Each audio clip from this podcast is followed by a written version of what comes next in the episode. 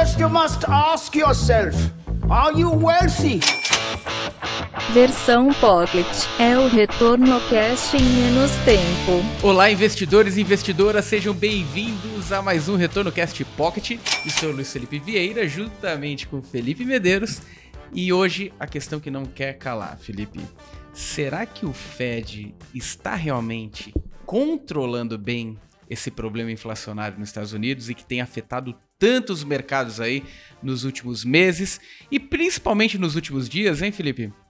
É, o Fed tá fedendo, né? Mas é. tá ferrando com o mundo inteiro, né? Porque a gente sabe como é que acontece, né? Os juros dos Estados Unidos são. Assim como a nossa Selic é a, a taxa referência para o Brasil, né? Aí a taxa do Fed lá, né, nos Estados Unidos é a referência para o mundo, né? É, até porque se a gente pega aquele contexto sempre de que é, o dinheiro ele vai querer a melhor remuneração considerando o risco que ele vai correr, e lá teoricamente seria o menor risco, porque é o maior país, né, economicamente falando, etc. É, quanto maior o juro lá, todo mundo do resto do mundo também tem que subir para compensar, né? Porque teoricamente tem um pouquinho mais de risco, né? Senão o dinheiro corre todo para lá. E já tá, deu até uma corrida recente, né? É, a gente consegue notar isso falando de Brasil, né? Pela nossa taxa de câmbio, né?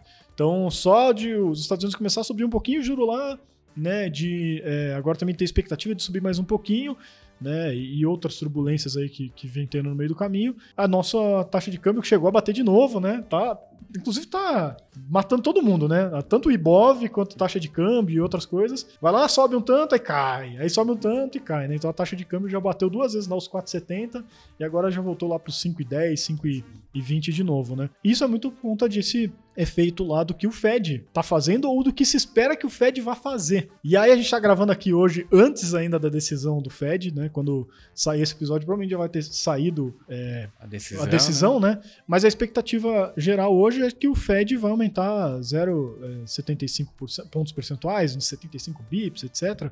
É, que seria uma das maiores altas aí dos últimos, sei lá, 30, 40 anos de juros é, nos Estados Unidos. Então o mercado todo fica tenso, né? Se o Fed tá fazendo um movimento desse, é, aí essa é a sua pergunta. Será que ele já não tá batendo desespero? Opa, perdi a mão Será da inflação, que ele perdeu né? o controle disso, né? É. E, e, esse, e esse é um tema bastante importante porque o mercado ele tenta antecipar as coisas, né? Uhum. É, então, uma alta desse nível, dessa magnitude, o mercado já tenta colocar no preço, né? Uhum. E vem a segunda parte da minha questão. Quando a gente fala de alocação de investimento em fundos de investimento, o que esperar do gestor, né? Uhum. Como que eu encontro essa informação para saber se o meu portfólio ele está me defendendo desse momento ou se ele não está. E aí vem aquele tema, né? O que é qualitativo nessa minha análise e o que é quantitativo. Uhum. E no quantitativo, acho que a gente tá dando um baile aí na ferramenta da mais retorno, modéstia à parte, né? E no qualitativo aqui no Retorno Cast, né? Porque tem problema de inflação. No final do ano passado a gente falou compra IPCA mais, né?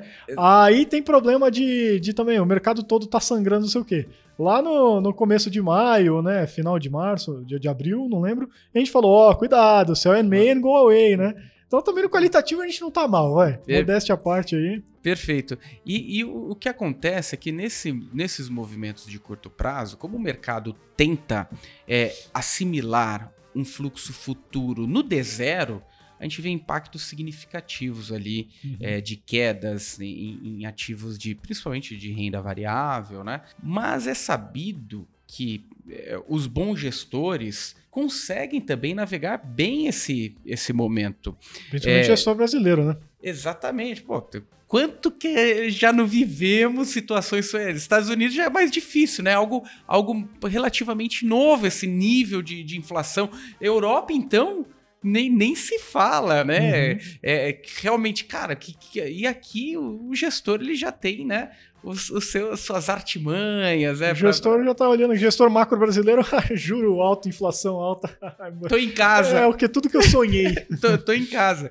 E o que é interessante, mesmo nesse ambiente, existem fundos, principalmente os fundos multimercados, vêm desempenhando um papel importante ali para o portfólio. Uhum. E eu lembro algumas vezes a gente, a gente sendo deparado e, e, e, a gente sempre batendo na tecla que é importante diversificar, ter fundos multimercados, e alguns investidores criticando a gente, falando: Poxa, eu quero arrancar todos os meus multimercados porque não servem para nada. É, agora eles estão servindo. É isso aí.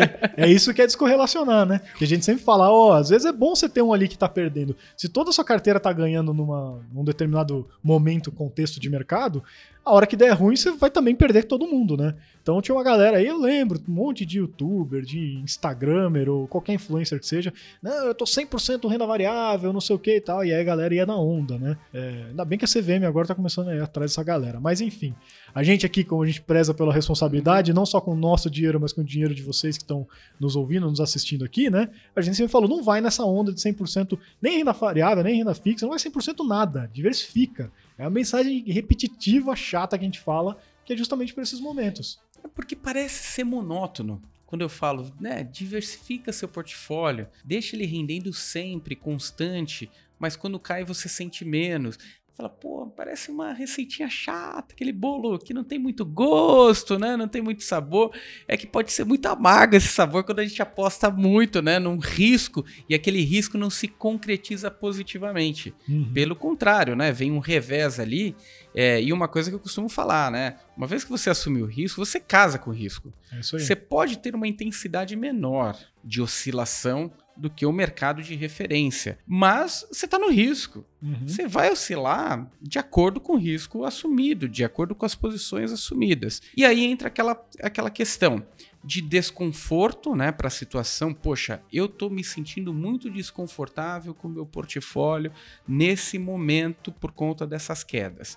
Se eu for falar abertamente, eu vou falar, não é o momento de sair, não é, não é agora na, nessa queda histórica para sair. Mas se algo está te tirando é, da zona de conforto, ou nem digo isso, porque desconforto todo mundo sente quando oscila negativamente o portfólio, né? Mas é algo que tá te tirando sono, tá, tá indo para um, um viés que te tira um pouco essa, essa tranquilidade na sua saúde também aí vale revisitar mesmo assumindo prejuízo. Mas caso contrário, aquele portfólio de longo prazo que está bem dosado, mesmo nesses momentos, né, momento de assumir risco, assumir posição, é, muitas vezes a melhor coisa a se fazer é segurar, porque ninguém sabe o que vai acontecer, né? É, pelo contrário, na hora de vender, teoricamente é hora de comprar, né? E não tô nem falando assim para você, ah, já chegamos na, no, no, mínimo aqui, né? Para baixo não vai. Não, pode sempre muito mais para baixo. A gente não sabe ainda quão grande vai ser esse problema.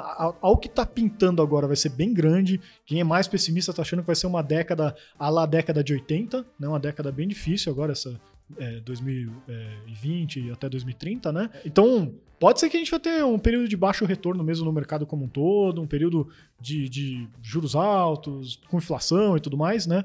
É, mas, se você faz aquele rebalanceamento que a gente sempre é, indica aqui, o que, que vai acontecer? Provavelmente a sua posição de ações está desvalorizando, então a sua participação de ações dentro da sua carteira está menor agora. Você tinha lá 20, talvez você tenha 15, 10% da carteira em renda variável. Enquanto a sua posição de multimercado que você não gostava e que você estava querendo tirar faz tempo, agora ela cresceu. Então de, você tinha, por exemplo, 20 também em multimercado, agora talvez está 25, 30%. O que, que você vai fazer? Você vai resgatar um pouquinho de. Isso você não está fazendo aportes, né? Mas você resgataria um pouquinho de multimercado, né? Renda fixa e realocaria em renda, eh, renda variável, comprando as ações mais baratas agora. Né? E não comprando Magalu a 200 vezes preço-lucro que, que, o pessoal estava fazendo, que era uma loucura. É, você vai comprando né, as ações agora, ou índice, ou fundos de ações e tal, mais baratinho agora. Né? E pode ser que continue a cair. E aí você vai continuar, dependendo do, da frequência que você faz o rebalanceamento, vamos dizer que semestralmente, cada seis meses você vai fazendo esse ajuste e comprando cada vez mais barato. Se você está fazendo aportes ainda, se você ainda não está na fase só de de, de, cuidar do patrimônio e tal, aí é mais fácil ainda. Você não precisa necessariamente resgatar. Você vai direcionando seus aportes agora para comprar ações, né, e etc e tal. É, então é o contrário. Não, a menos assim, que você tomou uma decisão muito errada lá atrás, você foi com sede ao pote, é, muita sede ao pote, não entendeu de, direito o seu perfil de investidor, e aí você alocou, foi nessa onda de 100% renda variável. Aí realmente pode repensar, provavelmente você investiu errado. É triste, mas se você não nos ouviu aqui, né, na é. história de diversificar é chato e tal, você vai ter que re reconstruir seu portfólio e agora pensar de verdade como, qual que é o seu perfil de investidor. Se não, se você fez direitinho a lição de casa, é aquela coisa rebalanceie a carteira que você vai estar tá fazendo a melhor alocação pensando a longo prazo. Perfeito. E, e para você que está no risco e está vendo a queda no seu patrimônio, é, o risco faz parte do processo de alocação, né? Por isso que a gente também costuma reforçar que o horizonte para quem assume imprevisibilidade, ele tem que ser um pouco mais alongado, porque a gente não sabe o que pode acontecer nesse meio do caminho, né? Não adianta nada você ter uma Ferrari e passar por, e o mercado ser essa essa pista aí cheia de buraco, né? Você uhum. não vai conseguir andar rápido com o seu carro, né? Então você tem que ter um carro que tem um bom amortecedor. Muitas vezes não é o carro mais rápido, mas é o carro que passa melhor por essas situações e não fica lá com, com seu, a sua infraestrutura, pneu no meio do caminho. Não, pelo contrário.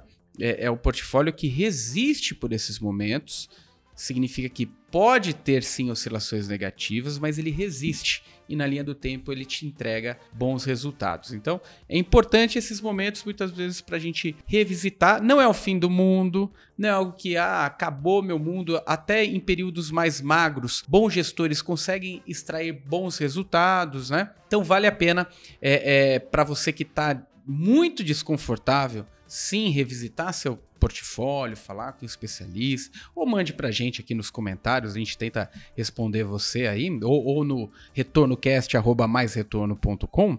É, mas você que só quer uma informação, Felipe, Luiz Felipe, e aí, seguro ou não seguro?